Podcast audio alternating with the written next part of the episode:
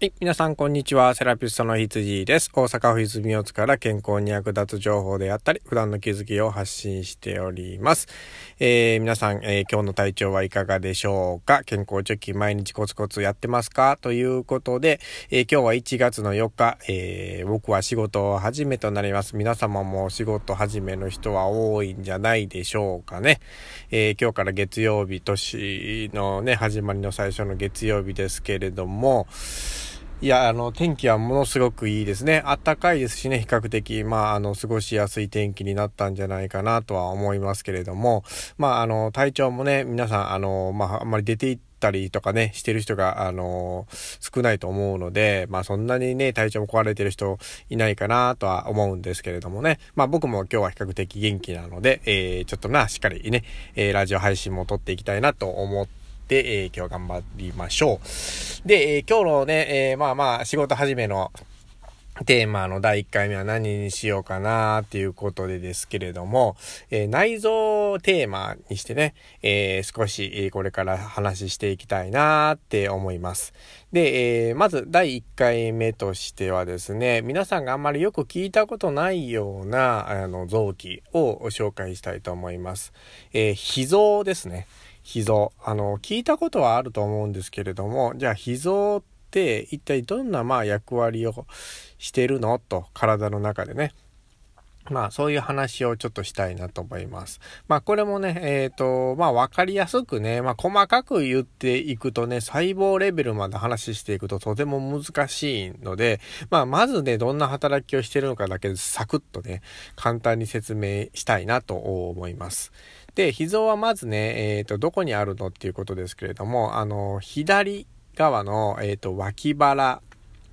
のちょっと上部ぐらいにありますね。えっ、ー、と、肋骨に囲まれている感じなんですけれども、まあ、基本的に左側のお腹の肋骨の中ぐらいに存在してると。で、大きさはどんなもんかっていうと、あの、握り拳ぐらいの大きさです。まあ、えっ、ー、と、女性の握り拳ぐらいになりますかね。まあ、ちょっと手のちっちゃい人の握り拳ぐらいの大きさになると思います。で、この脾臓なんですけれども、役割としては大きく分けて2つあります。まず一つ目は、えー、古くなった、えー、血の中の成分である赤血球を、えー、分解して、ええまた新しく、新しい成分を送り、送り出すっていう役割をしています。えー、赤血球っていうのはもちろんのことこの栄養に関わる、あの酸素を運搬するとかっていう役割が大きくあるんですけれども、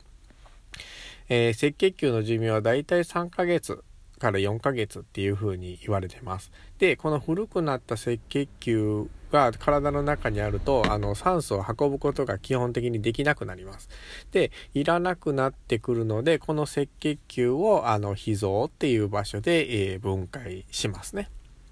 はい。で、えー、中にある、その赤血球のヘモグロビンっていう中にある鉄分を取り出して、で、今度また血を作るときにその鉄分を送り出すっていう、まあ、こういう役割が一番大きくしてるんですね。あと、あの、まあ、酸素がたっぷり含んだ、えー、血液ですね。まあ、あの、赤血球とか血小板っていうのを、あの、溜め込んでおく。貯蔵庫でもあるんですね。で、えー、まあ、例えば走った時とか、なんか頑張った時に体中の酸素とかが足りなくなってきたっていう時に、あの血液をそこから貯蔵庫から出して、全身にうまく巡らしてあげるっていう風な、えー、役割をしてます。だから、たくさん走った時なんか、横っ腹が痛くなってきたっていう時に脾臓が痛くなってきちゃったりするんですね。それは脾臓が頑張ってるから痛くなってるっていう風に思ってもらったら正しいんじゃないかなっていう風に思います。で、二つ目の役割です。二つ目は、これは免疫に関わっているっていうことですね。まあ、最近ではよくコロナウイルス、コロナウイルスって言ってますけれども、まあ、こういうウイルスとか細菌とか異物ですね、こういうものが体に入ってきた時に、えー、戦う力をつけないとダメなんです。この戦う武器が抗体です。で、その体の血液の中にあるリンパ球と、えっ、ー、と、形質細胞っていうものを、ここの脾臓っていうところで、えー、掛け合わせて抗体というものを作るんですね。で、その抗体が出来上がると、その入ってきた異物に対して攻撃することができます。えこの役割を担っているのが脾臓ですね。ま基本的にすごく大きな、え、免疫の役割を果たしているっていうことになります。大きく分けてはこの2つですね。まあ、うん、2つというか3つですね。今の話で言うとね。はい。1つ目はその赤血球を壊して新しい、えー、血液を作る、まあ、サポート役みたいなのをしているっていうことですね。で2つ目は、えーえ、新しい血液を貯めているということですね。で、3つ目は、えっ、と、リンパに関わリンパ球を、まあ、ほじくり回してというかね、えー、形質細胞と掛け合わせて抗体を作る免疫機能の、えー、大きな助けをしているっていう。まあ、こういう役割があるんですね。で、えっ、と、基本的にこの脾臓っていうのは、あの、脾臓自体に病気になることが非常に少ないです。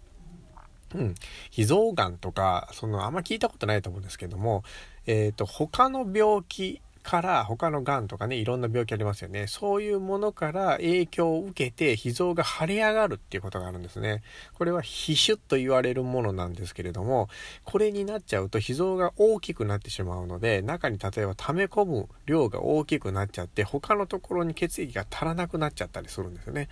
まあ、こういうものが起こったりするんですけども、脾臓自体の、えー、病気ではないっていうことを、まあ、一応覚えておいていただけたらなと思うんですけれどもね。亡くなっても、あの、実際生きることはできます。脾臓っていうのはね。まあ基本的にサブ的な役割をしているので、まあ亡くなっても生きれるっていうことですね。まあ肝臓とか腎臓っていうのは亡くなったら生きるのが少し難しくなりますけれども、脾臓の場合は大丈夫だけれども、まあ体調はまあおそらくいろんな形で悪くなってくるだろうっていうのは予想されますけれどもね。はい。で、一応今日はね、えー、簡単と言っときながらちょっとね難しいところも出てきましたけれども、まあ、えー、大まかに言うとこういう内容ですのでね、まああのー医療に関わる学生さんとかね、まあ、脾臓ってどんなんとか教科書に書いてるけれども、えっ、ー、と、まあ、あの、耳で聞く材料としてね、まあ、あの、こういうラジオ使ってもらっても面白いんじゃないかなっていうことで、えー、仕事始まりの、えー、第1回目は脾臓に関する話をしました。ということで、え、次回もね、え、楽しんで聞いてくれたら嬉しいと思います。セラピストのヒッツジーでした。では、では。